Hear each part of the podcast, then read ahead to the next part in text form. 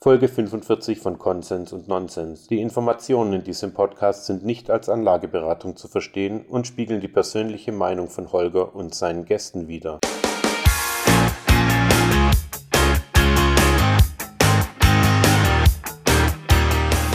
Herzlich willkommen bei Konsens und Nonsens. Heute wieder mal mit Video. Schaut vorbei auf dem äh, Kanal vom Ghost Typer. Der sitzt hier gerade neben mir auf der Couch. Dort gibt es das Video zu dieser heutigen Folge. Und natürlich, wie es sich für ein Video vom Ghosty gehört, sitzen wir auf der Couch mit einer Decke. Hallo Ja. Ghosty. Hallo Holger. Genau. Ähm, ja, der Ghosty hat mich heute besucht, weil wir ein, ein Video machen wollten und vor allem sprechen wollten zum Thema Proof of Stake mal wieder. Äh, haben wir ja schon mal ein Video gemacht äh, und auch schon öfter mal Video, äh, Interviews gemacht.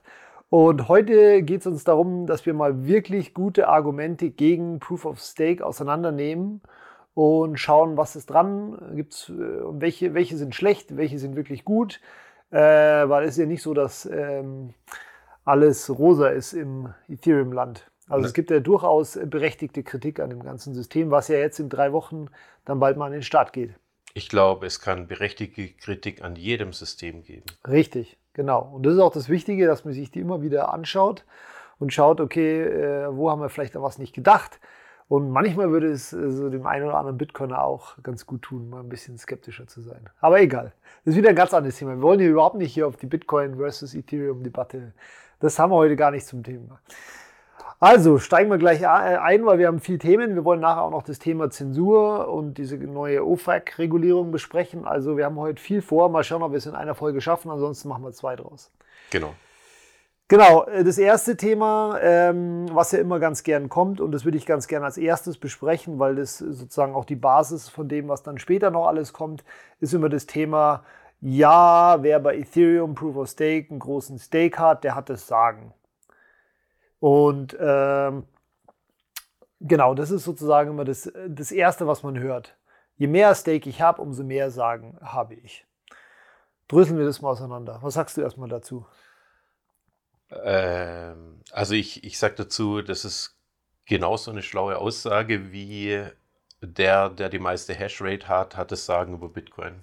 Also, Genau, eigentlich ist das die leichteste Art, sowas äh, zu, ent, zu entgegnen, weil es ist nichts anderes eigentlich. Oder vielleicht kleine Unterschiede, aber in erster Linie, äh, erstmal ist es genau das Gleiche. Jemand, der 80% der Hashrate hat, hat nicht das Sagen über Bitcoin. Jemand, der 80% für Stake hat, hat nicht das Sagen über Ethereum, hat, kann keine Regeln ändern. Ethereum wird nicht durch Proof of Stake auf einmal zum System, wo Token Governance eingeführt wird, also wo sozusagen die Do Token irgendein Wahlrecht haben oder so. Das muss man vielleicht mal komplett ähm, äh, verneinen, ist einfach nicht so. Genau, also es ist nicht wie bei Steemit.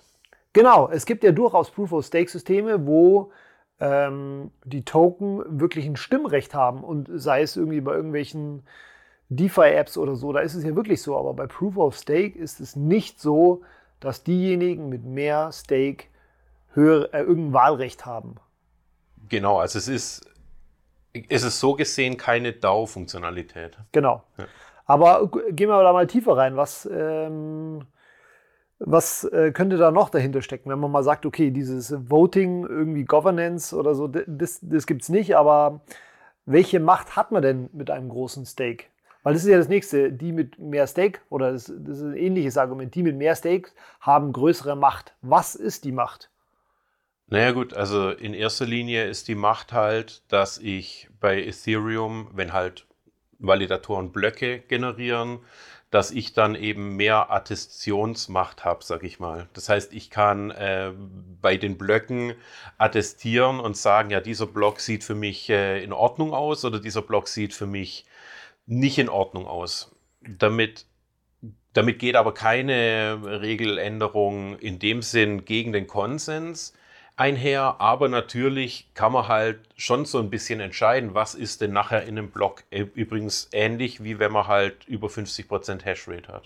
Genau. Also da, da gehst du eigentlich aufs Thema Zensur raus, weil das kann man machen. Wenn ich einen großen Stake habe, kann ich zensieren. Und dafür braucht man wie viel? Mindestens? Also für eine erfolgreiche Zensur, die einfach so durchgeht, braucht man mindestens 66%. Ja. Ja. die einfach so durchgeht, weil du dann selber derjenige bist, der die Blöcke Genau, ich kann, finalisierst. ich kann die Epoche finalisieren, ja. Du kannst selber die finalisieren, aber du könntest schon ab 33 Prozent sagen, okay, ich, ähm, Ich halte das Netzwerk ich halte, an, das, sozusagen. halte das Netzwerk an, sodass es gar nicht mehr finalisiert. Also ab 66 Prozent kann ich selber sagen, okay, diese Transaktionen werden aufgenommen und diese nicht. Und ab 33 kann ich sagen, okay, ich halte die Chain ein, weil mir das nicht, weil mir das nicht passt, was da gerade in die Blöcke reingeht. Ja, wobei man fairerweise sagen muss, die Chain anhalten ist halt ein sehr teurer Prozess. Genau. Weil es ist ja nicht so, dass dann, ist ja dann nicht so, dass sozusagen dann, okay, jetzt ist es soweit, der hat jetzt die Chain übernommen, da gibt es ja Gegenmaßnahmen gegen sowas. G- Genau, also wenn, wenn Ethereum, also wenn die Weak Subjectivity Epoche sozusagen nicht finalisiert werden kann, dann wird das Inactivity Leak hochgedreht. Das heißt, die Nodes äh, verlieren langsam, aber stetig und immer mehr und schneller halt Einlage. Also, Ah. also Eth- Ether. Also du bist jetzt bei denjenigen sozusagen, wenn du über 30 Prozent, ähm, äh, über 33 Prozent anfängst zu zensieren, dann ist es so, dass der Rest äh, merkt, okay, hör, mal zu, die, die Chain hält jetzt gerade, die halten uns auf, weil die nicht attestieren und die bekommen dann diesen Inactivity Leak und äh, Ja, verlieren- also es ist nicht so einfach, dass nur die anderen den bekommen, weil es könnten ja trotzdem noch zwei Forks entstehen und Ja, ja. je nachdem, auf welcher Seite man halt war, hat die andere den Inactivity League auch. Ja, ja, genau, okay, ja. Genau. Und dann sind wir eigentlich schon beim Thema, was ist sozusagen, äh, was würde dann passieren? Und ähm, ja, also der Fork würde ja nur zustande kommen. Also wir haben ja zwei Arten von Fork. Einer Fork ist, man ändert die Regeln, Ja, dann ist es ein Hard Fork. ja. Und Das ist was aber du auch eine Softwareänderung dann. genau, was du jetzt meinst, ist, wäre jetzt ein, ein Soft-Fork, der irgendwie von der Community äh, Im Prinzip ein Chain Fork. Also die, Ja. genau, äh, der, also klar, damit dieser auch passieren würde, müssten halt erstmal auf unterschiedliche Realitäten, also eine Realität ist halt dann eine Kette, wie sie gebildet wird. Es müsste eine zweite Kette geben, auf die andere Validatoren halt attestieren. Und für jede, Genau. also für die, die entgegengesetzten Ketten entsprechend gibt es dann das, äh, das Inactivity Leak der anderen. Genau, also wir haben zwei Chains.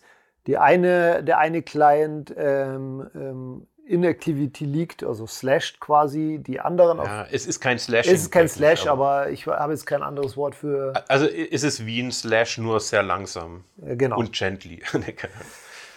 Genau. Ähm, okay. Jetzt haben wir das Thema. Ähm, genau, vielleicht reden wir hier nochmal kurz, wie würde es denn zu so einem Fork kommen? Also, wir haben einmal das Thema ähm, Hard Fork. Sagen wir mal, derjenige, der jetzt irgendwie 40 Prozent hat, sagt, ähm, nee, lass uns mal, jetzt bin ich raus. Übernimm du, schnell, schnell, schnell. Okay, also wir können ja vielleicht mal kurz darüber reden, was wäre denn notwendig, also wenn wir jetzt schon festgestellt haben, dass genau wie bei Proof of Work Hashrate bei Ethereum dann Stake nicht dazu führt, dass man einfach Regeln ändern könnte. Was wäre denn der normale Prozess, um Regeln zu ändern? Und also vielleicht einfach nur, damit der Holger jetzt so lange überlegt. Und zwar ist es halt so, dass es bei Ethereum auch eine Art Governance gibt. Es gibt verschiedene Mittel und Wege, die die Community sozusagen hat, um herauszufinden, ähm, wie denn das Netzwerk weiter betrieben werden soll. Allen voran ist hier zum Beispiel das All Hands Dev Meeting zu nennen. Das ist also ein Meeting mit optimalerweise allen Entwicklern und da ist dann auch Vitalik drin, also alle Entwickler von allen Clients. Und die diskutieren und reden dann erstmal darüber. Dann gibt es noch zu diesem All Hands Dev Meeting halt so ein Discord, wo halt auch die Leute darüber diskutieren und in sehr prekären Situationen macht man dann irgendeine Form von On-Chain Voting oder irgendeine Art von, von Vote, der sich halt sozial messen lässt sozusagen. Also das kann durchaus theoretisch auch Twitter sein. Ja, ja. Also hier ist es, das ist vielleicht auch nicht allen klar, hier ist es, wo der Konsens eigentlich stattfindet.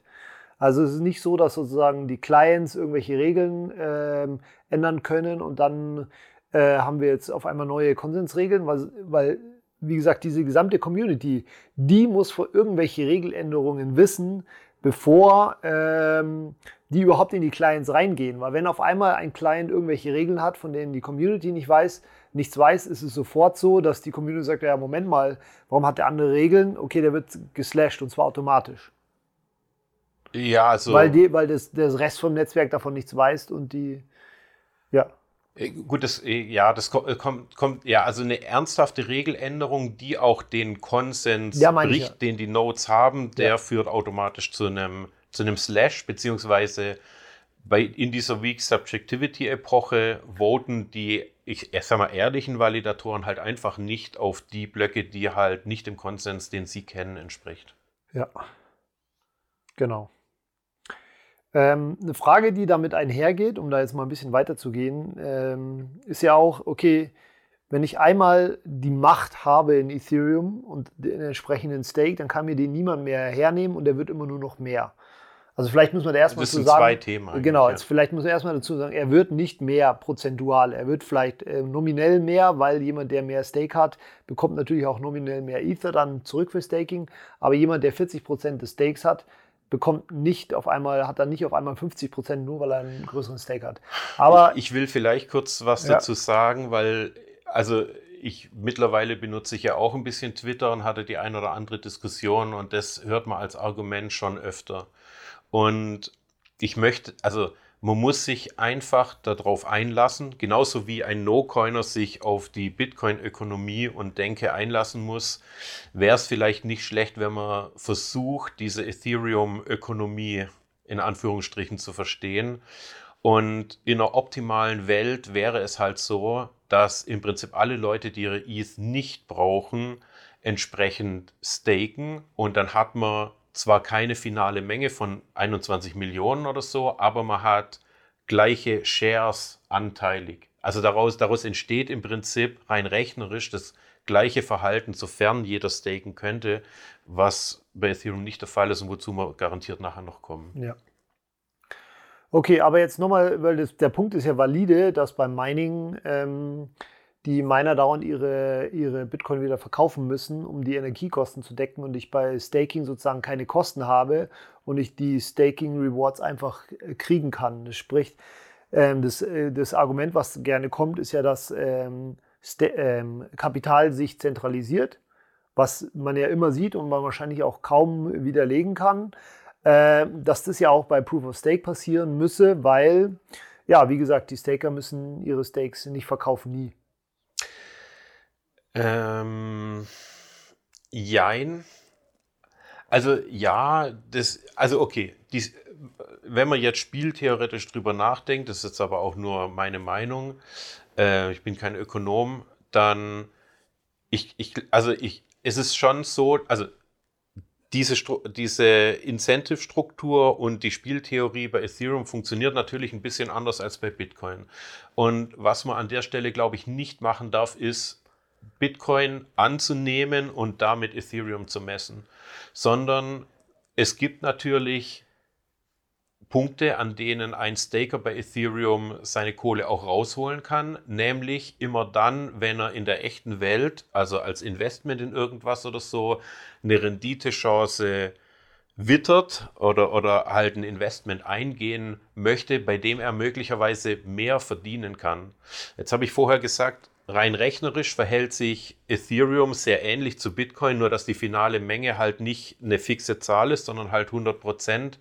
Das ist eigentlich ziemlich ähnlich zu der Bitcoin-Ökonomie, wo, wo wir ja einen ziemlich ähnlichen Effekt haben, dass jemand, der das rarste Gut überhaupt hat, nämlich Bitcoin, also rein nominell, dass der halt auch lieber spart, als wie dass er das Geld ausgibt für irgendwas. Also wir bekommen dort eigentlich sehr ähnliche Effekte. Es ist aber, also ja, es ist natürlich ein Unterschied, dass ein Miner Geld ausgeben muss, aber das, was die Miner dem Netzwerk hinzufügen oder das, was dort jetzt noch bleibt, sind halt, ich weiß nicht, gute 2 Millionen oder was ist noch zu meinen und halt die Transaktionsfees. Also das ist im Vergleich zu der ganzen restlichen Ökonomie, die dahinter steht, halt eher verschwindend gering. Also mittlerweile und auch Mhm. in Zukunft wird es ja immer weniger. Ja. Also prozentual zum Netzwerkwert, nicht zum Fiat-Wert. Also, ja. Aber ähm, okay, dann haben wir jetzt trotzdem das Thema, ähm, oder beziehungsweise man kann ja dann trotzdem sagen, ja, aber diejenigen, die, also es könnten sich schon große Staking, äh, Staking-Anteile ergeben mit der Zeit, weil sich, wie gesagt, Kapital in der Regel zentralisiert. Nur dann ist halt auch wieder die Frage, und dann? Und was dann? Weil wir also, haben ja gerade eben schon gesagt. Äh, das, äh, vielleicht vielleicht nochmal kurz. Es gibt ein Argument bei disinflationären Währungen, also oder deflationären Währungen wie Bitcoin dann eins sein soll, dass sich dort, dass sich dort das Geld nicht zentralisiert. Ach, tatsächlich. Ja, das, dieses Argument äh, gibt es, weil, ich glaube, der Blogtrainer sagt in seinen Videos dann sowas wie, ja, aber ich habe Hunger, ich möchte Brötchen haben und ich muss also ja, ja. meine Satz ausgeben und so weiter. Aber rein rechnerisch erkenne ich jetzt keinen Grund, also nicht, also abgesehen von meiner bei dieser Gesamtökonomie, warum das bei Ethereum nicht so ähnlich sein soll. Ich, klar, ich bekomme mehr Ether, aber prozentual, also rein prozentual verhalten sich beide Systeme ja gleich, mhm. weil bei Bitcoin sind die 100% halt immer 21 Millionen und auch der Ethereum-Typ, sag ich mal, der will ja auch prozentual dann von dem, was er als Staking Reward bekommen hat, leben. Ja, aber was ich halt immer noch nicht verstehe, jemand, der einen großen Anteil an dem Stake irgendwie bekommt, weil er halt über Jahre lang Staker ist und äh, mehr ähm, für sich äh, beansprucht hat, ist der dann, der ist doch, das, das ist ja das, bei Ethereum sind die Staker sozusagen die Nutzer, diejenigen, die sozusagen davon profitieren, dass es Ethereum gut geht, während bei Bitcoin sozusagen die Miner, die wollen einfach nur die, die Bitcoins haben und schnellstmöglich verkaufen. Das heißt, die, die, da müsste ja schon einer total bescheuert sein, wenn er sagen würde, okay, ich möchte jetzt meine Ether, die ich jetzt über Jahre lang ähm, angesammelt habe, damit ich jetzt endlich mal irgendwie 35 Prozent habe, was ja eh schon unfassbar unrealistisch ist. So, und jetzt äh, möchte ich aber die alle, weiß ich nicht, was will der dann damit machen? Will der dann Ethereum äh, schaden damit? Klar kann man sagen, okay, es gibt einen State-Level-Actor, der sozusagen das Ganze heimlich macht um 35 Prozent, nur damit er danach äh, Bitcoin sch äh, schaden kann. Aber das Ethereum ist doch einfach, äh, Ethereum schaden kann, das ist doch einfach nicht realistisch. Also, das, sind, das ist für mich so theoretisch und äh, einfach nicht realistisch, weil, wie gesagt, es gibt so viele äh, Gegenmaßnahmen, die die Community gegen irgendwie sowas machen würde, dass einfach schon der Versuch total lächerlich ist, in meinen Augen. Ja, ähm, also ich, ich glaube, ich glaube, das ist so ähnlich wie du sagst. Ich habe aber immer mit solchen, also mit solchen spieltheoretischen Überlegungen, die ja. solche Extreme betreffen, ja. habe ich immer ganz große Probleme. Das ist auch der Grund, warum ich, ähm, warum ich so viele Probleme mit dem Bitcoin-Space habe. Also ich, ich kann, ich habe dazu keine ernsthafte Meinung, denn ich glaube auch, im Worst Case kann man über solche Sachen gar nicht rational nachdenken, weil manche Leute wollen halt die Welt auch einfach nur brennen sehen und agieren halt nicht spieltheoretisch optimal. Nee, nee, genau. Ja, nee, ganz klar. Ganz klar, aber die Leute, die, ja, aber äh, dann ist halt die Frage, wenn Ethereum hunderte Milliarden wert ist und irgendwie 30 Prozent davon gestaked ist, riskiere ich wirklich, äh, oder was heißt riskiere ich, wenn mir das Geld egal ist, kann ich das natürlich riskieren, aber wenn, wie gesagt, die Ethereum, wenn die Community immer Gegenmaßnahmen gegen sowas hat, weil, wie gesagt, der Stake entscheidet nicht die Regeln, dann äh, weiß ich nicht, was das sein soll. Egal, ob das Zensur ist oder Regeländerungen. Ja, also äh, das, das, ist, ja, also warum das Thema für mich schwierig ist, ist klar, also man kann sich jetzt überlegen, was passiert denn, wenn so ein großer Actor gegen fast alle oder sagen wir einfach nur gegen die Ethereum Governance äh, verstößt. Die Leute wären in der, also gegen Countermeasures sozusagen wäre soziales Slashing. Das heißt, man entscheidet sich halt, okay, das ist ein böser Actor und wir sind uns alle einig, ja. außer er natürlich. Und dann, dann gibt es eben äh, ein neues Regelset, aber dann muss sich halt dieser neue Fork eben beweisen und zwar halt ökonomisch gegen den ja. alten, sozusagen, also gegen den Nicht-Fork oder und ähm, da weiß ich nicht, wenn jetzt jemand, also mal angenommen, Ethereum, das wird der Albtraum vom Blocktrainer war, dass Ethereum äh, doch mal die Weltwährung wird oder irgendwas, dann ist halt, äh, dann hat jemand, der 33 oder, oder 40 Prozent vom Stake hat, hat halt 40 Prozent des Wertes der Welt gegen Ja, so ja. jemanden, da kann, da kann man sich gar nicht überlegen, wie man sich ernsthaft verteidigt. Also natürlich können Leute sagen, okay, ich ändere meine Softwareversion und, und was weiß ich, ich gehe ich gehe raus äh, oder, oder, oder ich, ich, ich bleibe nur auf meinem Fork, aber wie da, also da, ich kann dazu keine Überlegungen Nee, das ist zu ja. theoretisch, meines Erachtens auch. Klar, wenn jetzt jemand, der irgendwie 40% Stake hat und so viel Geld hat, dass er sich auch noch Börsen kaufen kann und diese ganzen ökonomischen Player, dann ist natürlich ein Problem. Aber gut, wir waren jetzt auch erstmal bei den Einstiegsargumenten, weil wir, das waren jetzt erstmal sozusagen die leichten Argumente, die ich eigentlich immer noch nie wirklich äh, Sinn darin gesehen habe. Aber es gibt ja durchaus auch viele gute ähm, Argumente oder bessere Argumente und die wollen wir jetzt mal machen. Zum Beispiel den ersten habe ich hier schon mal.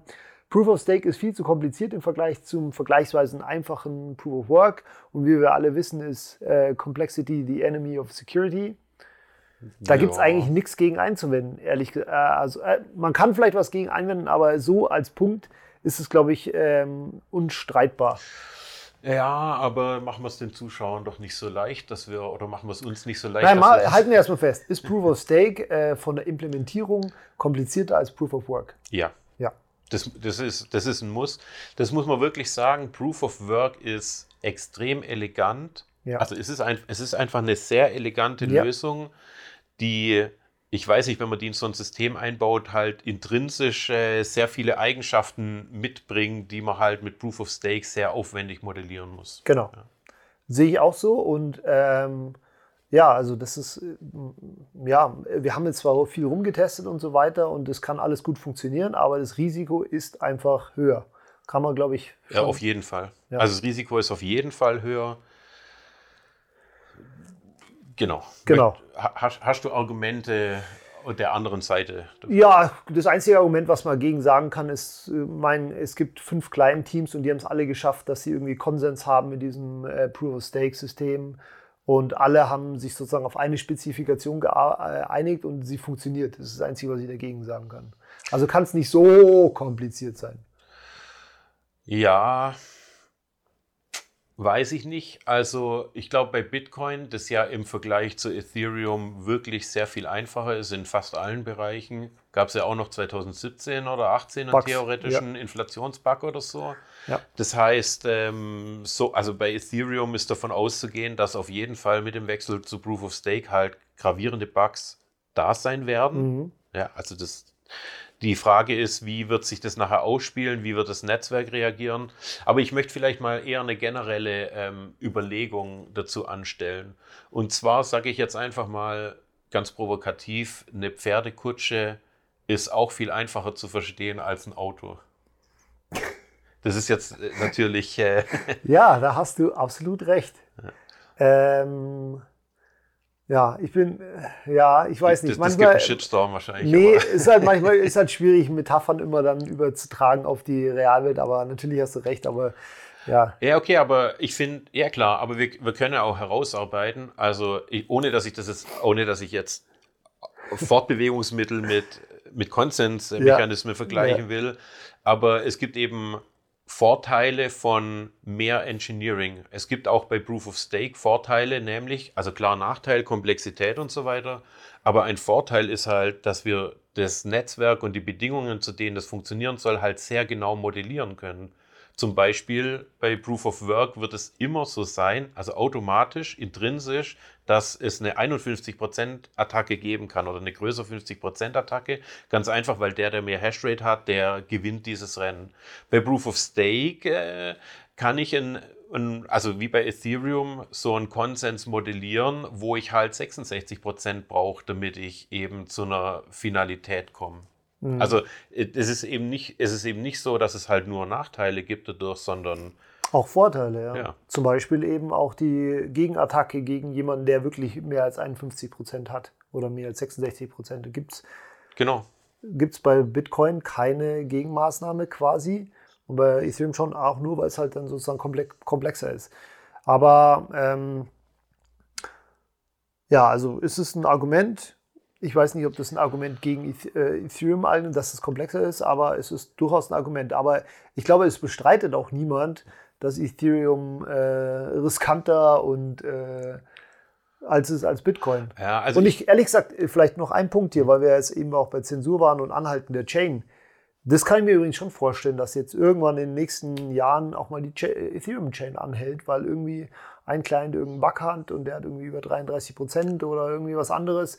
Also ähm, ja, also das, das passiert ja. Ähm, also klar, jetzt haben wir noch kein Proof of Stake, dass, dass, die, dass Ethereum mal virtuell von außen gesehen für manche Teilnehmer angehalten war, ganz einfach, weil irgendeine weil Infura auf den falschen Client gesetzt hat ja, oder, oder sowas. Das, da gab es, also Ruckler gab es schon in der Vergangenheit. Also, nee, aber ich meine, dass wirklich die Chain nicht mehr finalisiert. Weil irgend, also. Ja. Also, ich meine, das ist also auch nicht der Untergang, aber es wird natürlich auch wieder ein riesen Shitstorm und alles mögliche. Das, das wäre natürlich schon dramatisch, muss man schon auch mal sagen. Ja, also ich, ich weiß nicht, ich finde, also es muss halt klar sein, dass Ethereum halt nicht fertig ist und viel weniger fertig als Bitcoin. Und klar ist es schädlich fürs Netzwerk, falls halt so ein Fehler oder Bug auftritt. Aber also solange die halt schnell reagieren, finde ich das jetzt nicht, nicht so schlimm. Also mhm. meine Metrik ist nicht zu sagen, oh, schaut her, es gibt Bitcoin, das ist viel stabiler. Und mhm. deswegen messe ich Ethereum daran, das ja viel später gestartet ist und so weiter. Also ich, ja, das, ich stabiler ist sozusagen nicht der Maßstab. Ist der Maßstab für, wenn ich ein, weiß ich nicht, für Bitcoin, für ist, Bitcoin ist der Maßstab, ja. ja, genau. Kommen wir zum nächsten Argument. Ähm, und das ist eins, mit dem ich mich echt ein bisschen schwer tue, weil man versucht ja immer beim Steelmannen, also das, was wir gerade tun, also die Gegenseite mit besonders mit den mit Argumenten, äh, also die Gegenseite zu verstehen mit Argumenten, dann ich mich am schwersten. Und was immer gern gesagt wird, Bitcoin, nur Bitcoin, Proof of Work ist verankert in der Realwelt. Das ist sozusagen das Oracle-Problem. Manche sagen alles Energie und Zeit. Warum äh, kann es bei Proof of Stake ein Problem werden, das sozusagen nicht mehr in der Realwelt mit Energie verankert ist? Oder wo spielt es überhaupt eine Rolle, dass Bitcoin in der Realwelt äh, ist? Es gibt ja dazu Bitcoin is Time von Gigi und so weiter, den die Bitcoiner gern ähm, genau, aber auch da seine, seine Annahmen sind immer irgendwie, ja, wir brauchen eine Reihenfolge, wir brauchen einen Zeitstempel, wir brauchen, ähm, genau, der nicht sozusagen aus der Chain selbst kommt, sondern eben von wo extern und den kriegen wir eben mit Proof of Work. So verstehe ich das mal. Wie ist denn deine Sicht darauf? Ja, also das ist ja, also das hast du gar nicht schlecht äh, erklärt an für sich. Ja. Ähm, wie ist meine Sicht darauf? Also. Also nur Bitcoin löst das Oracle-Problem, weil es mit Proof of Work ist. Und Ethereum ja. Proof of Work hat sozusagen das Oracle-Problem nicht gelöst und kann deswegen nicht funktionieren. Das ist ja, ja sozusagen. Genau, also hier, hier, das ist ja jetzt eine Kette von, von Aussagen. Ja. Also das erste ist, Proof of Work löst das Oracle-Problem. Das ist korrekt. Ja. Ähm, unter, unter gewissen Bedingungen und so weiter, nämlich dass sich auch wirklich alle Mühe geben und spieltheoretisch, äh, was weiß ich, keine Aber Blöcke was ist denn überhaupt das Oracle? Müssen wir vielleicht nochmal kurz. Ja. Oracle-Problem ist ja an sich sozusagen Informationen aus der Realwelt in die Blockchain zu bringen. Ähm, genau, welche Informationen? In dem Fall ist es sozusagen, ähm, ja, wer ist der nächste Blockproduzent, oder? Nee, es ist die, also es ist die durchschnittliche Hashrate. Die durchschnittliche Hashrate. Genau, also wer der nächste Block ist, ist nur ein, ein, ein Seiteneffekt, der halt mit dazukommt. Und ist natürlich nicht vorhersehbar. Die, genau, die durchschnittliche Hashrate ist sozusagen der Realwelt, äh, die Realweltressource, richtig, genau. Genau. Genau. Und ähm, genau, aber die wird gebraucht, um zu bestimmen, wer sozusagen der nächste Blockproduzent ist. Das ist dann sozusagen das, äh, das was dann dort auch ja, das, also das, das kommt halt, das kommt halt, äh, das kommt halt einfach dadurch, dadurch mit. Also bei Gigis Bitcoin, äh, Bitcoin ist Zeit, wird halt, also wird dadurch, dass wir, dass wir die durchschnittliche Hashrate haben und dass wir die notwendige Hashrate durch Einstellen der Difficulty alle zwei Wochen oder alle 2016 Blöcke oder sowas und, und natürlich, dass alle, dass die Teilnehmer alle die gleiche Erfahrung an von Zeit haben oder sowas. Das ist an der Stelle natürlich wichtig führt es eben dazu, dass wir garantierterweise in dieser Zeit nicht zurück können. Ja, genau. Ja. So, das, das, ist, das, ist der eigentliche, das ist der eigentliche in Anführungsstrichen Vorteil. Und das ist diese Statements, die kann man auch so stehen lassen. Aber Ja. was davon abgeleitet wird, nämlich dass keine Sicherheit möglich ist ohne Proof of Work, das ist halt, das ist halt nicht auto, das geht nicht automatisch davon hervor. Also an der Stelle können wir uns, ja, wir können uns ja ganz einfach zum Beispiel überlegen, was ist, was beschützt uns davor, dass es auf einer spezifischen Chain einen Double Spend gibt. Und davor beschützt uns, Entschuldigung, davor beschützt uns in Wirklichkeit nicht Proof of Work, sondern eigentlich die Kryptographie und die Blockchain selber. Proof of Work beschützt uns jetzt nur davon, dass man nicht irgendwie 100.000 Chains macht und sich dann eine raussucht. Aber ohne Proof of Work wäre es trotzdem nicht möglich, damit die gleiche Transaktion in einem späteren Block auf der gleichen Chain natürlich nur nochmal äh, berechnet wird. Und genau Weil das Netzwerk das sehen würde. Auch ohne Proof, also, oder was meinst du? Ja, ich, also ich bin jetzt erstmal nur so. ga- ganz, ganz am Überlegen, wo, also woher kommt welcher Sicherheitsvorteil? Und jetzt, jetzt, kann man, jetzt kann man sich halt, also jetzt kann man halt weiterdenken und kann sagen, möglicherweise, also klar, Proof of Work wäre eine Lösung und gibt mir auch eine gewisse Objektivität, weil ich schaue halt einfach auf die Chain, ich sehe die Difficulty, sehe auch, dass die Blöcke dieser Difficulty entsprechen, ich sehe, diese Chain ist in Ordnung und ich habe eine gewisse Absolutität darüber, sofern ich alle Chains als Option angucken konnte, welche die mit dem höchsten Proof of Work ist. Ja. Bei, aber, aber, also um zum Beispiel das Double Spend-Problem zu lösen, kann ich mir auch andere Dinge überlegen, in, durch die ich vielleicht auswählen kann, welche Chain denn jetzt meine korrekte ist. Also ich brauche möglicherweise diese Objektivität von Bitcoin gar nicht, indem ich, und daher kommt auch Weak Subje- Subjectivity oder Sub- Subjektivität, indem ich möglicherweise das Netzwerk beobachte und dann für mich eine lokale Realität habe, was wahr sein muss und was nicht wahr sein muss. Mhm. Und also nur um Double Spends zu verhindern, zum Beispiel ist automatisch kein Proof of Work notwendig, solange ich halt die Garantie über die richtige Chain irgendwie anders herstellen kann. Und berechtigterweise gibt es daran natürlich sehr viel Kritik, Long-Range-Attacks und was weiß ich. Mhm. Also zum Beispiel eine Ethereum-Node, die sehr lange offline ist oder generell eine Proof-of-Stake-Node mit nicht One-Block-Finality oder so, also mit Weak Subjectivity, die weiß eventuell nicht, was ist die echte Realität, die jetzt gültig ist, wenn sie mehrere präsentiert bekommt oder so. Ja. Aber Vielleicht müssen wir in dem Zusammenhang echt jetzt mal auf Weak Subjectivity eingehen. Also, ja, okay. Genau, also da geht es ja darum, dass sich sozusagen, wie du schon gesagt hast, eine Node, die lange offline ist oder eine Node, die jetzt neu ins Netzwerk kommt, nur mit den Konsensregeln und ähm, der Transaktionshistorie oder Blockhistorie äh, zu dem, zu dem richtigen Stand kommen kann. Das wäre sozusagen objektiv. Genau. Das wäre Das objektiv. ist eine Objektivität. Also ohne weitere externe Informationen, nur durch drauf gucken auf die Kette, sofern ich alle Ketten präsentiert bekomme. Genau. Und ähm, subjektiv wäre, wenn es sozusagen nicht möglich ist, sondern irgendjemand noch entscheiden müsste oder ich ihm irgendjemand vertrauen müsste. Nee, Hm, Ich brauche halt ein weiteres Kriterium. ein weiteres Kriterium. Genau. Und was ist dann weak Subjektivität? Also Naja, schwache Subjektivität ist halt, ist halt der Versuch, damit man, ich sag mal, Epochen macht, in denen halt eine Subjektivität herrschen darf, aber zum Ende dieser Epoche oder zum Ende einer folgenden Epoche, also es ist komplizierter immer, ich versuche es jetzt so einfach wie möglich darzustellen, zum Ende einer Epoche muss dann ein gewisser Konsens bestehen über die Mehrheit des Netzwerks, die eben teilnimmt. Und diese Teilnehmer sind eben die Validatoren, die durch ihre Attestation halt dann sagen, ja, das ist die korrekte Realität, von der jetzt halt auszugehen ist. Genau, anders gesagt kann man sagen, bei Ethereum Proof of Work steht es quasi im Konsens drin, dass die Chain nicht mehr als eine Epoche zurückgerollt werden kann, weil sie dort an dem Zeitpunkt per Konsens finalisiert ist. Und jeder, der sozusagen ähm, und jeder, der, der, das, der sagt, okay, ich möchte jetzt aber diese Chain doch mehr länger zurückrollen, der verstößt, verstößt halt gegen die Konsensregeln. Genau. Aber das Problem ist halt, dass eine Node, die gerade online kommt, halt diesen Root, also diesen Anker Ja. nicht hat und nicht kennen kann. Genau. Ja.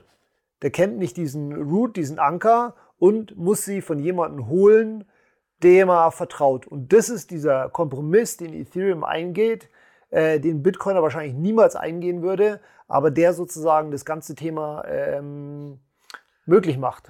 Ich bin mir nicht sicher, ob das ein wirklicher Kompromiss ist, weil, also erstens, eine Node kann, also was müsste denn passieren, dass eine Node hilflos wäre?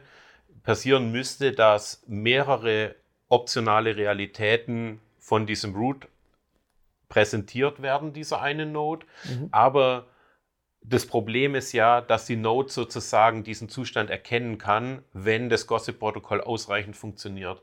Und das ist, das ist sozusagen die Herausforderung. Also das Gossip-Protokoll muss funktionieren. Es darf keinen großen Netzsplit geben, egal ob jetzt herbeigeführt von der NSA oder, oder in welcher Form auch immer. Aber wenn das die, wenn das die Prämisse ist, dann ist es auf jeden Fall erstmal nicht so, dass die Ethereum-Node halt ausgetrickst werden kann, sondern sie kann den Konflikt theoretisch erkennen. Mhm. Weil sie bekommt halt zwei mögliche Realitäten, wo sie nicht mehr sagen kann, welche die wahre ist und die kann dann halt, die kann dann halt sagen, also was macht man mit einer Node? Wenn man dann sein Wallet anschließt, kann die Node dem Wallet sagen, hey, hoch mal her, ich bin überfordert, ich weiß nicht, was, was echt ist und was nicht. Mhm. Aber Jetzt habe ich ja gerade schon die Einschränkung gesagt, damit die Node das nicht erkennen kann, muss das Gossip-Protokoll irgendeiner Zensur unterliegen. Aber wenn ich, wenn das meine Security-Annahme ist, sind wir bei einem Bootstrap-Problem, das Bitcoin aber auch nicht lösen kann. Weil ich könnte, also die NSA könnte oder irgendjemand könnte oder ich bei mir im Firmennetzwerk, wenn da drin jemand eine Node aufmacht, dann könnte ich einfach alle Anfragen, die an Bitcoin-Nodes gehen, auf meine Node umleiten und diese Nodes so programmieren, dass die halt nur bis zu einem gewissen Block Informationen, also an neue Blöcke übermittelt mhm. und weitere Blöcke dann nicht übermittelt werden. Klar erkennt man dann so nach einer Stunde, hm, dass ein Block eine Stunde braucht. Das passiert statistisch nur so zweimal am Tag oder sowas. Also plus minus ein, ein bis zweimal am Tag. Oder, oder in irgendeinem, irgendeinem Abschnitt. Und jetzt wird es langsam verdächtig, dass kein weiterer Block mehr da ist. Aber in der Zeit ist möglicherweise halt, wenn man weitere Informationen hat, irgendeine Art von Angriff halt schon passiert. Und genau das Gleiche, also äh, was Bitcoin-Nodes an der Stelle machen müssten, und was Ethereum Nodes machen müssen, ist Bitcoin Nodes müssen in den Block Explorer gehen und gucken, was ist der aktuelle Block und die Difficulty. Mhm.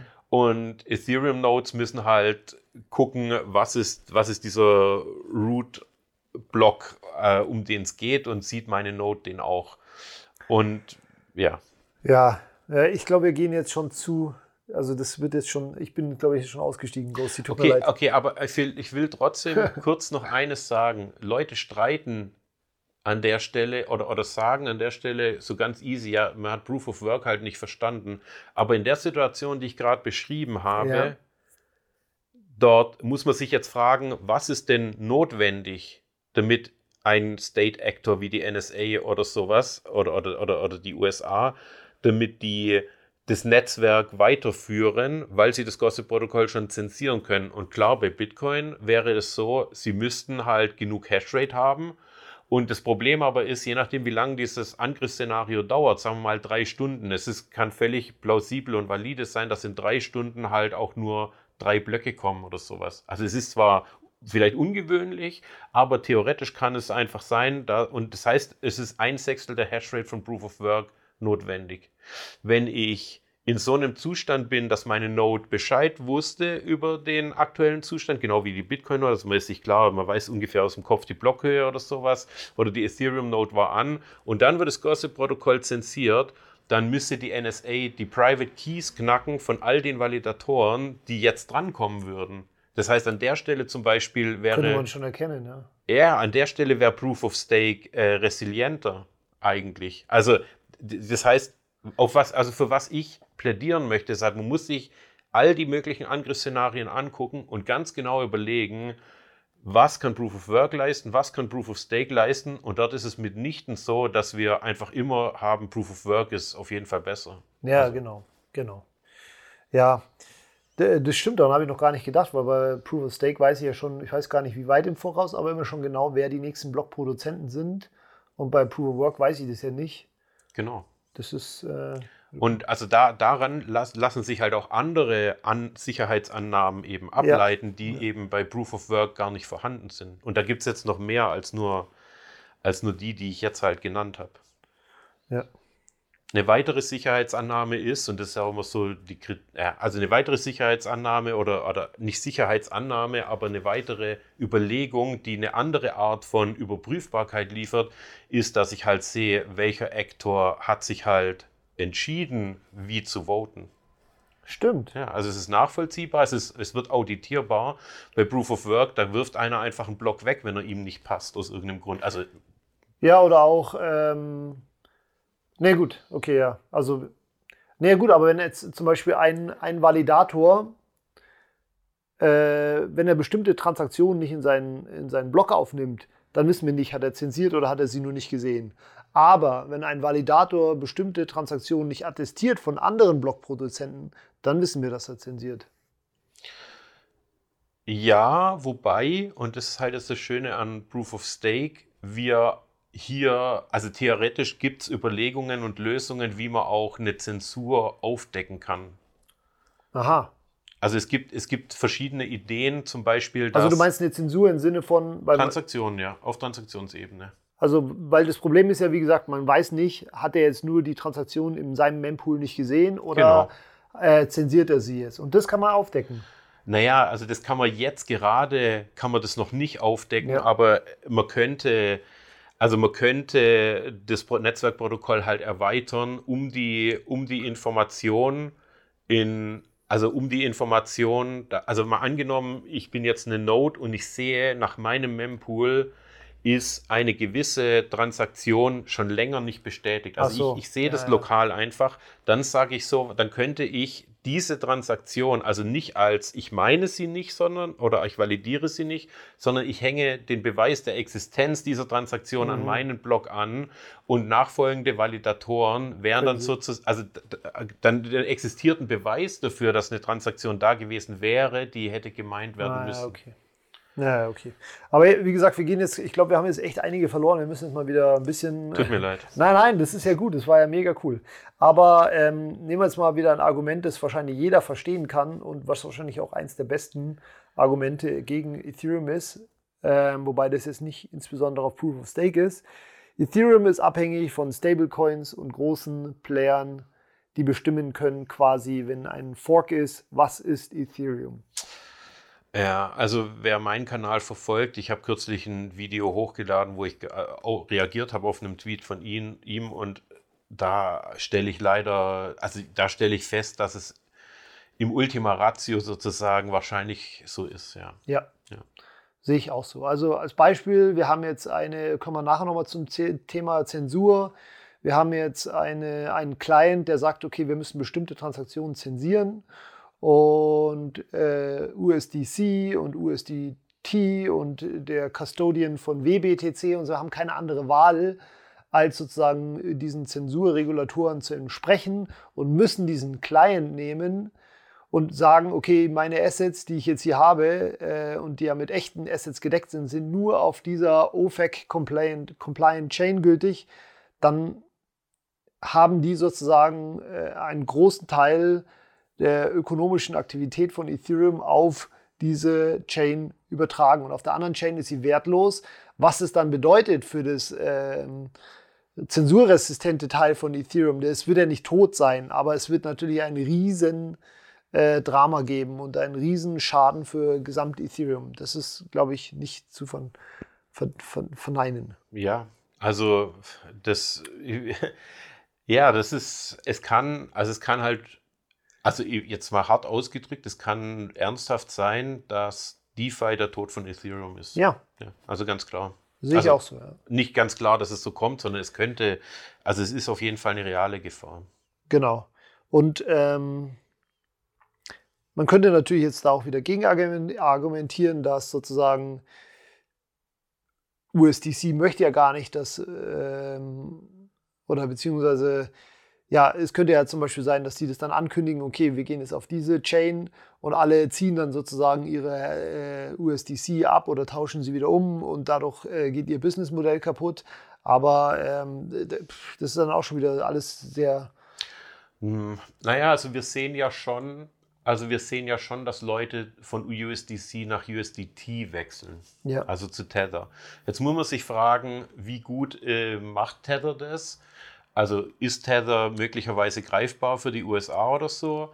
Und man könnte jetzt schon annehmen, ja, aber, also wahrscheinlich ja, wenn die halt richtig durchziehen, aber ähm, iPhoenix oder, oder, oder, oder Tether ist äh, bisher sehr resilient gegen die Mhm. USA. Und also es gibt so ein paar interessante Sachen. Zum Beispiel haben die sich ja kürzlich validieren lassen von so einer italienischen Behörde. Also die haben einen Snapshot von den Kontodaten überprüft, ob Tether US-Dollar oder irgendwelche Assets im Gegenwert von den ausgegebenen Tether haben. Mhm. Das kann man natürlich beschummeln, weil Tether kann sagen, oh, alle meine Freunde überweist mir kurz Geld für den Snapshot oder sowas. Ja. Aber also vielleicht, ähm, vielleicht gibt es ja auch große Aktoren, sage ich mal, die sich eher, eher gegen diese Zensurmöglichkeiten, wie man sie jetzt gesehen hat, dass USDC sich halt zum Beispiel sehr proaktiv und schnell an die,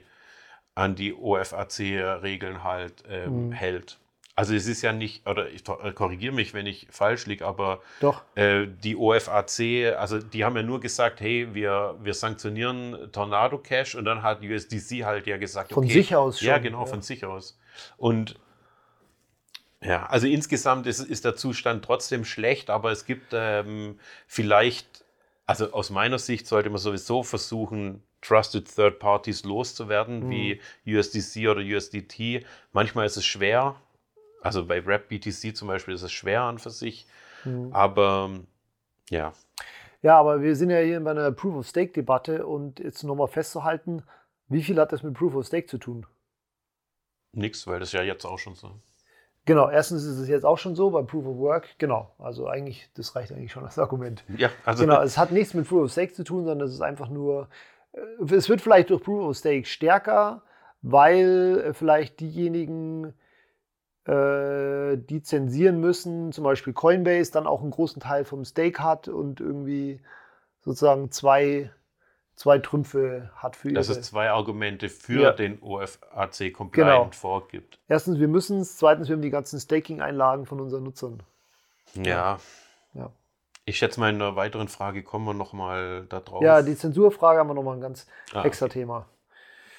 So, ähm, beziehungsweise wir kommen jetzt eigentlich gleich auf die ähm, Zensierfrage, weil ein großes Argument, was ich jetzt in den letzten Wochen gehört habe, ist, 66 Prozent der Validatoren sind zentrale Anbieter aktuell von Proof of Stake. Und mit zentrale Anbieter, die sozusagen OFAC äh, oder äh, Zensierungen äh, umsetzen müssen. Da ist zum Beispiel, also Exchanges sind 30 Prozent, Lido sind 30 Prozent, sind 60 Prozent. Gut, bei Lido ist es ja ein bisschen schwieriger. Genau. Da müsste die DAO ja Validatoren rausvoten dann oder so. Genau, aber ja, Kö- ich, könnte ultimativ auch passieren. könnte passieren, ja, wenn die sagt, okay, je nachdem, wie diese Regulierung halt ausgelegt äh, wird, könnte sagen, dass ja, okay, Coinbase hat keine andere Wahl als irgendwie. Ähm, aber wie das dann in der Praxis aussieht, müssen wir eigentlich eh nochmal dann im Detail besprechen. Aber ähm, so als allgemeines Argument ist beides äh, 60 Prozent sind äh, des Stakes sind bei zentralisierten Anbietern und wahrscheinlich eher noch Tendenz steigend. Äh, ist natürlich schon ein Argument. Das Gegenargument wäre sozusagen, wie du schon gesagt hast, Lido kann nichts anderes machen als äh, Validatoren rein und rauswählen. Hm. Ähm, Gegenargument gegen Coinbase habe ich nicht. Das ist wirklich, finde ich, nicht gut. Also, ja, das ist halt jetzt die Frage, wo man argumentativ ansetzt und wie man das halt wieder sieht. Ein konkretes Argument gegen jemand, der die Kohle halt schon hat und wo die User praktisch sich dazu committed haben, dass es gestaked werden soll, dem ist man natürlich in erster Linie also ausgeliefert erstmal. Ja. Ja. Das ist übrigens auch noch ein Argument äh, gegen Proof of Stake und für Proof of Work, beziehungsweise Staking Pools und Mining Pools. Der Unterschied. Bei Mining Pools kann ich selber entscheiden, wohin ich sozusagen meine Mining Power hinleite. Und bei Staking Pools bin ich angewiesen auf den Anbieter, dass er mir meine Ether wieder zurückgibt. Ja. Das heißt, Also an der Stelle kann man vielleicht auch sagen, das ist halt auch ein bisschen eine Designschwäche von Ethereum. Denn sowas hätte man halt viel leichter haben können mit Delegated Proof of Stake. Wo stimmt bei Delegated Proof of Stake? Also sprich, wenn man sozusagen dieses Liquid Staking vorausgesehen hätte, was es jetzt gibt, diese Staking Pools, hätte man das direkt schon mit einbauen können. Ja. Ach, da hast du recht. Ja, also einfach Delegated Proof of Lass Stake. uns den Merge verschieben und äh, Proof of Stake in vier Jahren machen. ja, das ist so lange wird es wahrscheinlich brauchen, wenn Ethereum jetzt nochmal umbaut. Also Delegated Proof of Stake im, im ja, aber halt nicht so, wie wir es jetzt kennen, sondern sozusagen mit den zusätzlichen äh, Vorteilen durch die Anzahl der Validatoren, die ja äh, trotzdem viel, viel höher sind als, keine Ahnung, bei Tron und so weiter. Ja, also Tron hat ja was, 27 Supernodes oder so. Ja. Und Binance Smart Chain hat fünf. Ich keine Ahnung, ich weiß nicht, wie viele die haben, aber ja, also. Aber das ist ein gutes Argument, das habe ich noch nie so gehört. Ethereum hätte früher dran denken sollen, dass Staking Pools gang und gäbe sein werde. Und, äh, ja, ja, Die, die haben halt, die haben halt wahrscheinlich gedacht, ey, wir wollen sowieso immer nur einzelne, also einzelne Entitäten von 32 Ja. oder, oder zweimal 32. Ähm, fairerweise muss man dazu sagen, als sie das geplant haben, waren 32 ETH auch nur noch 300 Euro wert oder so. ja, okay, aber also da hätte man. Das ist halt das Schöne eigentlich an Proof of Stake oder Delegated Proof of Stake. Man kann sich dort halt alle möglichen Regeln überlegen und sich dann überlegen, wie wird das Spiel theoretisch sich ausspielen. Und Delegated Proof of Stake wäre für dieses Problem wahrscheinlich eine gewisse Lösung gewesen, weil es hätten halt dann auch private Leute Validatoren aufbauen können. Die hätten dann, da hätte man ja so eine Regel machen können wie, okay, man braucht mindestens 32 ETH, sonst kommt der Validator nie rein und darf Blöcke pro, pro, pro, provozieren, produzieren. Und man hat halt maximal 64 und in dieser Range oder so können sich äh, halt Leute ihren, ihren Stake verteilen. Und Klar, also auch dort gibt es Worst-Case-Szenarios, wie wenn dann mehr als, also wenn der Bösewicht schon 66 oder mehr Prozent hat, dann könnte er diese Staking-Umshift-Transaktionen zensieren oder irgendwie sowas, aber eigentlich wäre Delegated Proof of Stake hier zumindest eine Verbesserung der Situation. Oder zumindest eine Option, die man äh, hätte erörtern müssen. Aber wir wissen, ich weiß gar nicht, ob sie das vielleicht sogar überlegt haben. Keine Ahnung. Also irgendjemand hat garantiert drüber nachgedacht. Ja, ganz bestimmt, ja. Okay, kommen wir jetzt zur Zensurdebatte. Ich weiß nicht, wer es alles mitbekommen hat, aber die ist ja in den letzten Wochen sehr hoch gekocht. Und vielleicht zum Hintergrund nochmal, äh, wir haben es eben schon kurz erklärt, die OFAC, oder wie spricht man die aus? Das UAFC gesagt? Äh, Genau. ich, sag sorry, OFAC ich, ja, OFAC sag ist, jetzt OFAC. OFAC ist Die. OFAC äh, hat äh, eben ein paar Adressen des äh, Tornado Cash Smart Contracts auf diese Liste gesetzt. Das ist eine Liste, auf der sonst irgendwie Kriminelle stehen, mit denen man keine Bankgeschäfte mehr machen kann, zum Beispiel. Also Menschen und Organisationen. Menschen und Organisationen stehen da normalerweise drauf und die OFAC hat jetzt eben die Ethereum-Adressen vom Tornado Smart Contract da drauf geschrieben. Der Tornados äh, Cash, Tornado Cash Smart Contract ist ein, äh, einer der größten Mixer. Genau, das ist an sich schon sehr tragisch und ähm, also man kann Tornado Cash weiter benutzen, aber die Folge davon war, dass eben das Frontend wurde gelöscht, der GitHub-Account wurde gelöscht, ein Developer wurde, wurde äh, inhaftiert, wobei das anscheinend noch andere Gründe hatte. Ja, wir wissen nicht sicher, ob Ja, das. genau. ja. Und äh, was gab es noch? Äh, also gab alle möglichen äh, Unternehmen, die proaktiv extrem viele Maßnahmen gemacht haben, um sozusagen, ja, die irgendwie auch nur was mit diesen Adressen zu tun hatten, irgendwie, ja, irgendwie proaktive Maßnahmen durchzuführen. So, aber wie gesagt, das ist jetzt tragisch für, für, äh, für die Privacy-Geschichte und so weiter. Man kann Tornado Cash weiterhin benutzen. Der Smart Contract läuft ja noch weiterhin auf Ethereum, nur die Frontends sind weg. Aber was das eigentliche Problem ist, oder beziehungsweise was dieses Thema dann an Diskussion ausgelöst ist, ist dann gewesen, okay, was wäre, wenn jetzt die OFAC hergeht und sagt, wir wollen zum Beispiel diese Adressen auf Ethereum-Protokoll-Level-Ebene direkt zensieren. Und das hat dann eben zu einer großen Zensurdebatte geführt, die ich jetzt ganz gerne einmal aufdröseln würde. Genau, also, äh, was ist, wenn verlangt wird, auf Proto Protokollebene Transaktionen zu, zu zensieren und große, große Staking-Dienstleister, Coinbase, Lido dazu sozusagen angehalten werden, ihr müsst es jetzt machen. Was würde passieren? Ja gut, also auf Twitter gab es ja so eine Umfrage und dann hat, ich weiß nicht, hat Coinbase gesagt schon, dass sie es nicht machen würden oder äh, irgendjemand... Irgend Lass mich noch mal kurz einen Schritt noch mal kurz zurückgehen. Ja, Man muss vielleicht unterscheiden. Ähm, ähm, entweder du kannst gezwungen, weil es ja, kommt ja darauf an, wie man sozusagen diese Regelungen dann auslegt. Werden die Leute dann gezwungen, sozusagen diese Transaktionen in ihre, in ihre Blöcke nicht mehr einzubauen? Dann haben wir wahrscheinlich überhaupt gar kein Problem. Problem wird es erst dann, wenn die sagen, okay, wir dürfen auch keine Blöcke mehr attestieren aus der Vergangenheit oder auch jetzt äh, auf, auch keine auf, äh, Blöcke mehr aufbauen, die irgendwelche diese Transaktionen haben. Weil dann ähm, kommt es zum Fork oder zum, zum einem größeren Problem. Das erste ist nur ein Problem sozusagen, wenn mehr als 33 Prozent sagen, okay, wir äh, attestieren jetzt diesen Block nicht mehr, weil da sind Transaktionen drin. Ja, es ist ja das zweite Beispiel, dass die Blöcke auch nicht attestieren dürfen. Also das erste ist ja, Ja. das erste war ja, die dürfen selber keine Blöcke machen mit Transaktionen. Ah ja, genau, das war das erste. Im Prinzip das, was bei, im Vergleich bei Bitcoin ja der Marapool gemacht Genau. hat. Ja.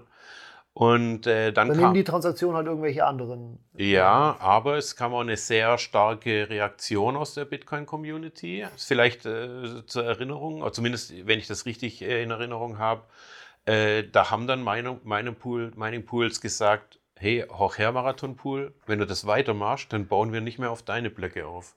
Mhm. Also da kam eine ganz klare Ansage. Mhm. Und jetzt bei Ethereum, hm, ich meine, ja, Ja, also bei Ethereum gab es eine ähnliche Reaktion, die, die sofort gesagt haben, okay, alle, die zensieren, slashen wir. Das war sozusagen diese Umfrage, die du gerade eben angesprochen hast, wo dann viele sozusagen signalisiert haben, okay, ja, wir wollen zum Beispiel auch Coinbase alle User slashen, wenn die äh, anfangen, Transaktionen zu zensieren. Dann, dann, dann war das Gegenargument, ja, aber das ist doch unfair, bei Coinbase ist ja nicht ein einzelner Akteur, sondern das sind ja hunderttausende Leute, die ihre Ether dahinterlegt haben. Ihr könnt doch nicht einfach die User slashen. Dann wäre mein Argument, naja, diese Leute sollten eigentlich wissen, wahrscheinlich wissen es die meisten nicht, dass sie äh, die Prozente, die Rendite, die sie für ihre Ether bekommen, nicht risikolos bekommen, sondern dass sie eben am Konsensus teilnehmen. Und wenn man äh, wenn, wenn, wenn sich Coinbase nicht an Regeln halten würde, dann wäre es ganz klar, dass sie äh, geslasht werden würden und sozusagen auch User-Funds verlieren. Warum sollte es also anders sein, wenn sie zensieren, was auch gegen den Community-Konsens ist? Ja, also ich glaube, an der Stelle braucht es ähnliches Signaling, wie das bei Bitcoin ist. Also ich sage mal, wenn man jetzt zum Beispiel dem Blocktrainer zuhört, dann und der so virtuos darüber redet, wie der, wie die Block Size Wars waren und dass man sich halt durchgesetzt hat gegen die Industrie und so weiter.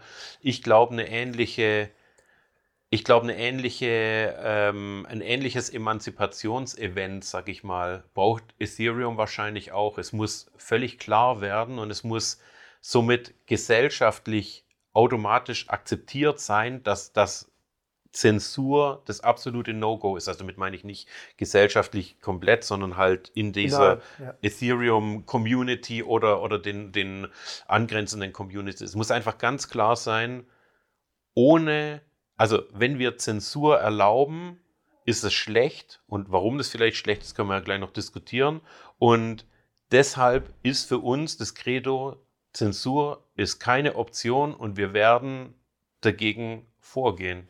Genau, da brauchst du ein klares Signal. Genau. Äh, jetzt, da reicht es wahrscheinlich nicht, wenn die Leute in ihren Twitter-Handle rein sagen, Nee. ich, möchte, ich möchte auch slashen, sondern das muss wirklich, also es gab jetzt schon im letzten All-Core-Dev, wurde schon diskutiert, dass man sozusagen das, den Mechanismus zen, zen, Zensoren äh, zu zensieren, äh, zu slashen, direkt schon in den kleinen einbaut, dass man den sozusagen nur noch aktivieren muss oder die Adressen eintragen müssen, die dann geslasht werden, so ungefähr. Es wird auch schon diskutiert, aber es braucht auf jeden Fall ein klares Signal. Okay, ähm, zensieren ist genauso ein großer ähm, Regelverstoß wie eben Konsensänderungen. Ge- Genau. Also ich glaube übrigens sogar, dass manche Clients diese Option haben schon. Ja, kann sein. Und wenn es technisch möglich wäre, dass man Zensur auch slashen könnte, dann, dann wäre das im Client drin. Nur ist es halt technisch nicht so leicht möglich. Du hast gerade eben kurz was dazu erzählt, aber Äh, aber das ändert nichts daran, dass sozusagen, also jetzt aus meiner Sicht und wahrscheinlich große Teile der Community, das genauso ein slashable Offense ist. Ja, das ist halt da immer dann, also wenn ich an das denke, muss ich sagen, denke ich an, ich mache ja so eine Proof of Work versus Proof of Stake Ja. Videoreihe, denke ich an das Interview mit dem Blocktrainer. Er ist sich ganz sicher, dass gegen diese Leute nicht vorgegangen wird. Also ich habe dann gesagt, da, muss, da müssen die halt geslasht werden in diesem Interview.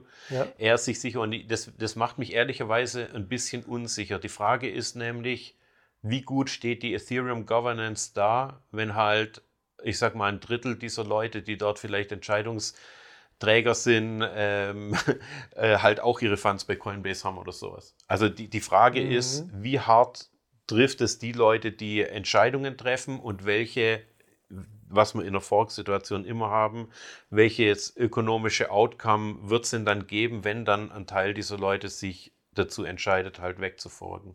Mhm. Da hast du wahrscheinlich recht. Also wahrscheinlich, ich meine, ja, da, klar, also da können wir wiederum nur spekulieren, was tatsächlich passieren würde, aber es wird jetzt auf jeden Fall sehr spannend zu sehen, wie die Community da weiter vorgeht. Ja, d- ich finde, das ist auch ein wichtiger Punkt. Es wird, es wird sehr spannend. Die, also nicht, dass ich jetzt unbedingt Spannung haben möchte, sondern ich glaube, die nächste Zeit, ich meine, wer weiß jetzt nicht, vielleicht kommt der nächste OFAC, der dann relevant wird dafür erst in zwei Jahren oder irgendwas. Und, oder der Zugriffsversuch da drauf oder der sichtbare Zugriffsversuch. Aber ich glaube, die nächsten Jahre oder Monate, je nachdem, werden einfach sehr interessant. Wir werden, wir werden einfach erleben, wie es dort weitergeht. Es ist so, wie wenn man bei, wie wenn man nochmal den Block Size War erleben könnte bei Bitcoin sozusagen. Ja. Nur, dass äh, wahrscheinlich die Community da nicht so gespalten ist, weil die war damals schon gespalten. Also, also auch die Community, nicht nur die großen Unternehmen wollten das. Also, aber gut, anderes Thema. nicht wieder PTSD oder wie heißt es? Äh, aufwärmen, na egal. So, ähm, ja, ich meine, es steht sowieso die Frage, äh, ist es überhaupt realistisch, dass die OFAC, ähm, Coinbase und so weiter weil sie müssen ja quasi zu denen sagen, hört mal zu, ihr dürft jetzt nicht mehr den offiziellen Client nehmen, auf dem äh, zensiert wird, sondern ihr müsst jetzt einen neuen Client entwickeln, auf dem wir Zensur einbauen können. Ja. Weil in der Praxis würde es ja so ablaufen. Und vielleicht lassen uns das mal so durchsprechen und dann können wir vielleicht auch äh, überlegen, ob das theoretisch äh, ähm, überhaupt Sinn macht. Weil in der Praxis würde das ja so laufen, dass die sagen, hör mal zu, Coinbase, Kraken, ihr müsst jetzt einen neuen Client laufen lassen. Erstmal, wer, wer macht diesen Client? Die OFAC selber wird ja wohl diesen Client nicht entwickeln. Nö, die sagt der, die sagt der NSA Bescheid, die sagt der DARPA Bescheid und die DARPA beauftragt dann jemand nicht. Nee, also es gibt ja, es gibt ja durchaus Regulatoren, äh, Regulat äh, äh, Regulatorik, wo dann Coinbase und so weiter Aufwand haben, um irgendwas zu entwickeln, was die haben wollen. Also wahrscheinlich, also der ganze Aufwand liegt auf jeden Fall bei Coinbase und so weiter. Aber jetzt kann ja auch nicht hergehen und Coinbase einfach einen Client machen und sagen, okay, den nehmen wir jetzt, weil die müssen sich ja dann, ähm, In erster Linie können sie das schon sagen. sie können das schon, aber sie müssen sich ja koordinieren mit Binance und so weiter, weil Coinbase alleine ist jetzt 8%. Die, äh, da, die pff, können sie schon machen. Also, Dann, was dann passiert ist, Coinbase äh, äh, haut einen neuen Client raus. Sie äh, attestieren keine Blöcke mehr äh, mit den entsprechenden äh, Transaktionen. Und weil sie nur 8% haben, werden sie vom Activ Inactivity Leak äh, erwischt und äh, werden langsam raus äh, aus dem Validator. Dann können sie auch gleich hergehen und sagen, okay, wir lassen es mit dem Slashen gleich, äh, mit Klar, dem Staking also- gleich, weil, Sie müssten, sie müssten, natürlich müssten sie diese Efforts synchronisieren. genau. Aber ich sag mal, jemand, der, ja, okay, also ich sag mal, jemand, der so einen Client entwickelt und dies, das plant, der ist sich dessen bewusst. Genau. Jetzt äh, bin ich bei Coinbase und entwickle an so einem Fork, der ähm, zensiert und muss ja alle anderen Exchanges und am besten noch Leide und so weiter davon überzeugen, dass sie meinen Fork nehmen. Beziehungsweise, ähm, Oder halt die gleichen Regeln einbauen. genau, also du meinst, dass die auch alle Clients bauen? Naja, also ist, für uns ist es virtuell egal, ob die 20 Clients machen oder einen, der halt gleich funktioniert. Ja, ich überlege nur, wie es in der Praxis aussehen würde. Ich kann mir das halt nicht vorstellen, Ich meine, ich bin da auch immer, muss ich auch sagen, hier irgendwie zu optimistisch, was sowas angeht oder vielleicht zu äh, naiv, man, kann, man, kann man ja vielleicht auch mal sagen. Also ähm, ich glaube schon, dass es Know-how da draußen gibt, auch abseits. Ja, Know-how schon, aber ähm, ja, lass uns nochmal durchgehen. Also der, die, die, machen jetzt den Kleinen, sie müssen sich koordinieren, sie brauchen ein Fork-Datum. Also das heißt, es muss ja eine richtige Community geben, Community, die sozusagen diesen Fork vorantreiben möchte, wenn es eigentlich niemand möchte, Ah, nee, sondern nur muss. Es, ja, ja, oh nee, okay, klar. Also es, es reicht, ja gut, ich meine, es, es reicht halt, dass die das machen. Also da, da müssen nicht, also sie brauchen nicht irgendwie eine gleich starke Community, sondern die brauchen halt Entwickler und Projektmanager und alles, was dazugehört, um, ähm, um, Ja. um das zu tun. Ja? Okay, Sie, sie, müssen, sie müssen sich koordinieren und dann sehen wir ja, dass es passiert. genau. Aber dann würde sozusagen Kraken und Binance, die würden dann den Coinbase-Client. Oder sie hätten sich koordiniert und haben auch alle einen Client, der sozusagen die gleichen Regeln hat. Genau, also es würde halt, wie auch immer gestaltet, diese neuen Regeln Dann braucht man eine Aktivierungsmethode. Okay, im Dezember zum Block so und so geht dieser neue wahrscheinlich. Ja. Blockhöhe, geht dieser neue Client und ist dann in dem Block, äh, in, in dem kleinen äh, Blockliste drin an, an, an, an Adressen, die geblockt werden müssen? Oder greifen die da einfach auf eine externe Quelle zu, wo sie sagen, ja, Mai ist jetzt eh zentralisiert, dann können wir auch irgendwo zentral eine Liste ablegen, wo wir diese ganzen Adressen auch akt aktualisieren können und so weiter. Ja, also ich schätze mal, ähm, also ich, ich, ich, wenn ich, wenn ich das jetzt machen müsste, praktisch, also wenn ich Ja. der böse Programmierer wäre, der das machen müsste, dann würde ich halt, ähm, dann würde ich halt äh, diese Liste, also würde ich danach gucken, dass die Unternehmen diese Liste runterladen müssen und diese Liste hätte dann jeweils immer einen Aktivierungsblock, weil auch das Ändern dieser Adressen muss Eben. synchronisiert sein. Ja. Ja, ja, genau. Okay, also technisch machbar, Technisch machbar. Wie realistisch, weiß ich nicht. Ähm, Also das hängt, das ist halt wieder so die Frage. Ich meine, da werden wir wahrscheinlich noch drauf kommen. Es gibt nämlich ganz viele Implikationen, die halt dann folgen. Und ich glaube, wenn man sich das Spiel theoretisch überlegt, ist es wahrscheinlich im Interesse von niemandem, das zu tun. ja, genau, zu den Folgen, was, wie würde es dann aussehen, angenommen, es gibt es dann diesen kleinen und es gibt dieses Fork-Datum? Ja, genau. Kö können wir eigentlich gleich drauf eingehen. Also, vielleicht noch mal einmal kurz, die müssten ja dann, Ah, vielleicht kurz noch, dieses Fork-Datum wüssten wir nicht. Es kann sein, dass es, plötz dass es uns wie ein Schlag trifft plötzlich. du meinst, dass sie das im Geheimen Ah ja, äh, klar. koordinieren? Also es ist nicht so, dass die den Client öffentlich machen müssen. Ja, da hast du recht. Die klicken einfach auf privat beim GitHub-Repository und dann kriegt es keiner mit. Nicht. Ja, genau, müssen ja nur die vier Exchanges und ein paar Lido-Validatoren machen. Okay, lassen. also bei, bei Lido-Validatoren, dort ist es wahrscheinlich schon so, dass es dann geleakt wird, schätze ich. Ja, das sind ja Ja. 30. Ja. Aber bei, ähm, bei also nur mit, nur mit zwei, drei Firmen, die können sich im Geheimen wahrscheinlich koordinieren, denke ich. Genau, wenn sie das denn wollten. Aber auch da kann ja einfach einer liegen, weil er es nicht möchte. Ja, also ist, Ja, gut, aber das ist, ja. Aber jetzt noch ein anderes Thema. Wenn die so einen neuen Kleinen machen, dann entsteht ja ein Fork. Und dann haben wir wieder das Thema äh, also Replay Protection Chain ID. Also, äh, erstmal entsteht ja nur ein Chain Fork ja, Chain Fork. und dann muss man sich, dann muss man halt reagieren darauf. Wie meinst du? Naja, also wenn die den neuen Client online bringen und halt 66% haben, dann Chain, also dann, dann, Ja, dann ist- dann, dann- gi- dann ja, gibt es dann einen, dann gibt's einen Chain Fork mit einer Minority, Ja, genau. Dann, bei, bei der Coinbase und so weiter ja, geslasht, ja, dann ist erstmal nichts. Dann sind die anderen, die ehrlich sind oder die nicht zensieren, sind erstmal, ups, wir werden jetzt vom Inactivity Leak erwischt. Erstmal. Nee, nee. Die haben, die sind auf ihrem Fork theoretisch. Also, er ist ein Fork, ja. Ja, also die sind auf ihrer Kette. Ja. Bei denen Inactivity liegt Coinbase. Ja, genau. Und die anderen sind auf, also Coinbase und Co., bei denen Inactivity liegen halt die, die ehrlichen sozusagen. Und dann müsste man reagieren. Und Ja, aber in dem Moment habe ich ja zwei Chains. ich habe zwei Chains, aber die gleiche Software. zwei Chains, die gleiche Software, aber ich habe dann direkt das Thema von, okay, äh, Transaktion auf der einen Chain kann ich auf der anderen Chain auch Replayen ausführen. Ja, Weil, es also, sei denn, äh, nee, äh, das ist noch was, das ist jetzt noch was an, also wa- was passiert ist, wenn im Mempool eine Transaktion ist, die jetzt nicht, also die ist OFAC oder OFAC compliant, Ja. dann wird die auf beiden Chains irgendwann gemeint oder, oder validiert. Diese Transaktion ist auf beiden, ist auf beiden Chains und Ja. wenn ich was in den Mempool schütte, sage ich mal, dann äh, hat es, wenn es, wenn, wenn, wenn es also nicht gegen den Konsens irgendeiner dies, also gegen die Blockliste verstößt, wird es auch auf beiden Chains ähm, äh, val validiert nachher. Ja. So, also eine äh, ne, ne, ne Art, also Replay-Schutz kann es an dieser Stelle so nicht geben. kann es so nicht geben. Aber dann haben wir zwei Chains und äh, die ja mit der Zeit dann.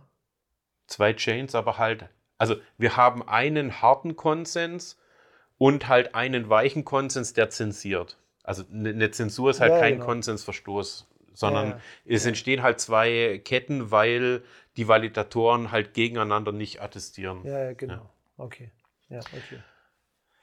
Aber, also an der Stelle, wenn man sich dann ernsthaft trennen möchte, muss man halt den nächsten Schritt gehen, theoretisch, und halt an Hardfork auch der Software machen und dann muss sich die Chain-ID ändern, aber dann mit geänderter Chain-ID gibt es auch einen Replay-Schutz, weil Ja, die genau. Chain-ID ist Teil der Transaktion, Genau. die man signiert. Genau, also Replay-Schutz, genau. Ähm, okay, dann gehen wir doch mal weiter. Okay, wir haben jetzt einen Client, der läuft. Ähm, ähm, oder zwei Clients, die laufen nebeneinander oder halt auch zwei Chains, die laufen nebeneinander. Ähm, ja, wer benutzt den OFAC-Chain? Ist es dann wirklich so, dass die Nutzer sagen, pff, na gut, dann werden wir jetzt, das habe ich am Mikro rumgemacht, oh gut, jetzt werden wir halt zensiert, Mai ist nicht so schlimm. Oder checken die Leute, ein zensiertes Ethereum ist witzlos? Das ist jetzt die gute Frage. Das, das, war, das ist Was, was für einen Wert hat diese neue Chain, die zensiert? Also bei sowas, da denke ich halt auch immer, so wie vorher mit der Kutsche und so, was ja vielleicht nicht ganz, aber da denke ich halt auch immer an irgendwelche alte Königreiche oder Ritter und so weiter. Und wenn dort auch ein, ein, ein zentralisierter König oder was auch immer halt gute Gesetze erlassen hat, dann sind die Leute halt trotzdem gern dorthin gekommen und ich kann mir halt, also das ist eine schwierige Sache. Ich glaube, wenn es diesen OFAC, also diese OFAC-Chain gäbe dann, ähm, und die halt, also und die halt ansonsten alles dort machen lassen. Also die Leute einfach ihrem DeFi frönen können und USDT und USDC sind auch drauf, dann werden auf jeden Fall Nutzer auch diese Kette nutzen, denke ich. Aber prinzipiell entsteht ja da ein neuer Coin. Klar, also wenn, wenn, wenn es ein weiteres Netzwerk ist, ist es, Es ist ein neuer Coin. Und ähm, ich meine, äh, Coinbase kann nicht sagen, äh, ihr habt jetzt keinen Zugriff mehr auf die anderen Coins. Äh, ich, es, es ist mir gerade so äh, sehr, sehr theoretisch, dass ich da noch nicht mal mehr folgen kann, was würde dann passieren. Also äh, also wenn, ja, also es es ist, entsteht ein neuer Coin, beide Coins werden gehandelt. Der, also eigentlich ist nichts anderes als bei Bitcoin, Bitcoin Cash damals. genau. Ja, es Und ist doch, doch, es ist was anderes, nämlich es gibt DeFi und ein System Ja. leidet halt aufgrund von dem, was wir vorher Stimmt, gesagt haben, dass, genau. dass diese externen Third-Party-Assets halt nur für eine Chain garantiert werden können. Ja. Gut, das ist wieder das Stablecoin-Thema, das ja wirklich ein Riesenthema ist. Und wenn die dann auch auf der OFAC-compliant Chain ist, dann, ja, dann sieht es für mich so aus, dass wir Ethereum wieder von Grund auf aufbauen müssen oder neu. Also Ethereum wird es ja weiterhin geben. Und äh, die beiden Chains zusammen sind vielleicht noch das wert, was es vorher war. Und wenn, nee, wahrscheinlich nicht einmal, weiß ich nicht. Aber ähm, also es ist nicht der Tod von Ethereum. Und dann ist halt die, wirklich die Frage, was wertet der Markt als wertvollere Chain ein? äh, Oder was? Genau, also an der Stelle müsste man sich vielleicht überlegen, was macht eine Chain eigentlich wertvoll und wie sinnvoll ist es eigentlich, das ganze, die, den ganzen Dezentralitäts-Overhead für so eine OFAC-Chain, für so ein OFAC-Ethereum mitzunehmen. Die könnten ja Eben. eigentlich auch ein völlig zentralisiertes Produkt draus machen, Ja. was es under the hood ja dann sowieso wäre. Und der Wert ist halt dann genau der, den ich halt hätte, wenn ich eben mit so einer USA-Chain dann sozusagen handeln möchte. Genauso wie es aber andere Länder mit Regulatorien geben wird. Also eine China-Chain, eine Russland-Chain, vielleicht eine EU-Chain, was weiß ich. Das sind, da ist halt dann die Frage, wie viel wert ist es denn die zensurresistente Chain nutzen zu können. Also das Mhm. Original, also das Ethereum mit der Originalidee, sagen wir es mal so. Vor allem, wer, wer bestimmt diese Zensurliste? Die OFAC ist ja nur eine Behörde. Was ist, wenn die Russen auch eine Liste haben an, Ja, genau. äh, an, an Adressen, die sie äh, machen wollen und die Chinesen auch? Und teilweise äh, blockieren die Chinesen irgendwelche Amerikaner und unterschiedlich. Wer hat dann da sozusagen, also Naja, es, es gibt halt für jedes Land dann ein eigenes Ethereum. Ja, das ist die logische Konsequenz. ja, wahrscheinlich. Wahrscheinlich, aber was ist das für ein Wert? Also wahrscheinlich Ja, das ist äh, ehrlich. Ich, Also ähm, in der, ich, ich hoffe, ich hoffe jetzt mal, mein Best Case, sage ich jetzt mal. Hm? Also wir wissen ja alle nicht, was passiert sozusagen. Aber mein Best Case in so einem Szenario wäre sozusagen, okay, ähm, äh, Coinbase hat eigentlich ja gar keine Lust äh, zu zensieren. Die wollen jetzt aber das Staking auch nicht aufhören, weil das haben sie auch schon gesagt, sie hören dann einfach auf mit dem Staking, dann haben wir das Problem Mhm. nicht. Aber angenommen, sie machen weiter und oder, ähm, dann, dann kündigen sie vielleicht vorher an, hört man zu, in zwei Monaten müssen wir, kommt dieser Client raus und wir machen jetzt dann, wir zensieren dann und so weiter. So, die Leute würden hoffentlich abziehen, ihre sofern Ether. sie, sofern sie Das, können. was im Moment noch nicht geht. Ja. So, das heißt, ich würde hoffen, dass diese OFAC ähm, auf Protokollebene, falls sie denn überhaupt kommt, das wissen wir ja auch nicht, ob das vielleicht jetzt nur ein theoretisches Problem ist, was niemals äh, kommen wird, aber falls, äh, hoffe ich jetzt einfach mal, dass es noch eine Weile dauert, bis es auf Ethereum möglich ist, meine gestakten Ether wieder abzuziehen, weil dann würde ich sehen, okay, Coinbase äh, fängt in zwei Monaten an, so eine neue Chain zu, ähm, zu äh, validieren, dann ziehe ich mal wieder meinen Stake ab und dann haben wir eigentlich wieder, dass der Markt äh, entscheidet, was, was gewollt ist und was Ja. nicht gewollt ist. Also das einzige Bedenken, was ich dort habe, ich habe in, in dieser Kryptowelt, ich kenne halt einige Leute und ich glaube, denen ist es scheißegal, ob die Chain zentralisiert ist, Ja. zensiert ist. Die Das sind ist- hauptsächlich auf der Binance Smart Chain Ja, ja. unterwegs. Deren Ziel ist es, die nächste Liquidity Farm, Yield, irgendwas Produkte äh, dort rein zu yeeten. Und also ich glaube, ich glaube, ich weiß nicht, ich bin, ich ja, bin sagen ein wir mal bisschen so, ich bin dann raus und du bist dann wahrscheinlich auch raus, dann interessiert mich das alles nicht mehr, wenn es wirklich dazu kommen würde. Ja, okay, das kann man, ja klar, das kann, ja, okay. Also, es könnte, man könnte sich natürlich, ja, das ist halt so, das, das ist halt das Problem eben. Smart Contract Plattformen sind untereinander gewissermaßen ersetzbar. Es, also, es kann durchaus sein, dass wir mit mehreren Ethereum Chains halt enden. Ja. Also theoretisch kann es sein, ja. Ja. Okay, also ich, ja, also ich weiß nicht, wie realistisch das tatsächlich ist, ähm, dass sich da wirklich so eine große Mehrheit zusammentut und ihr eigenes.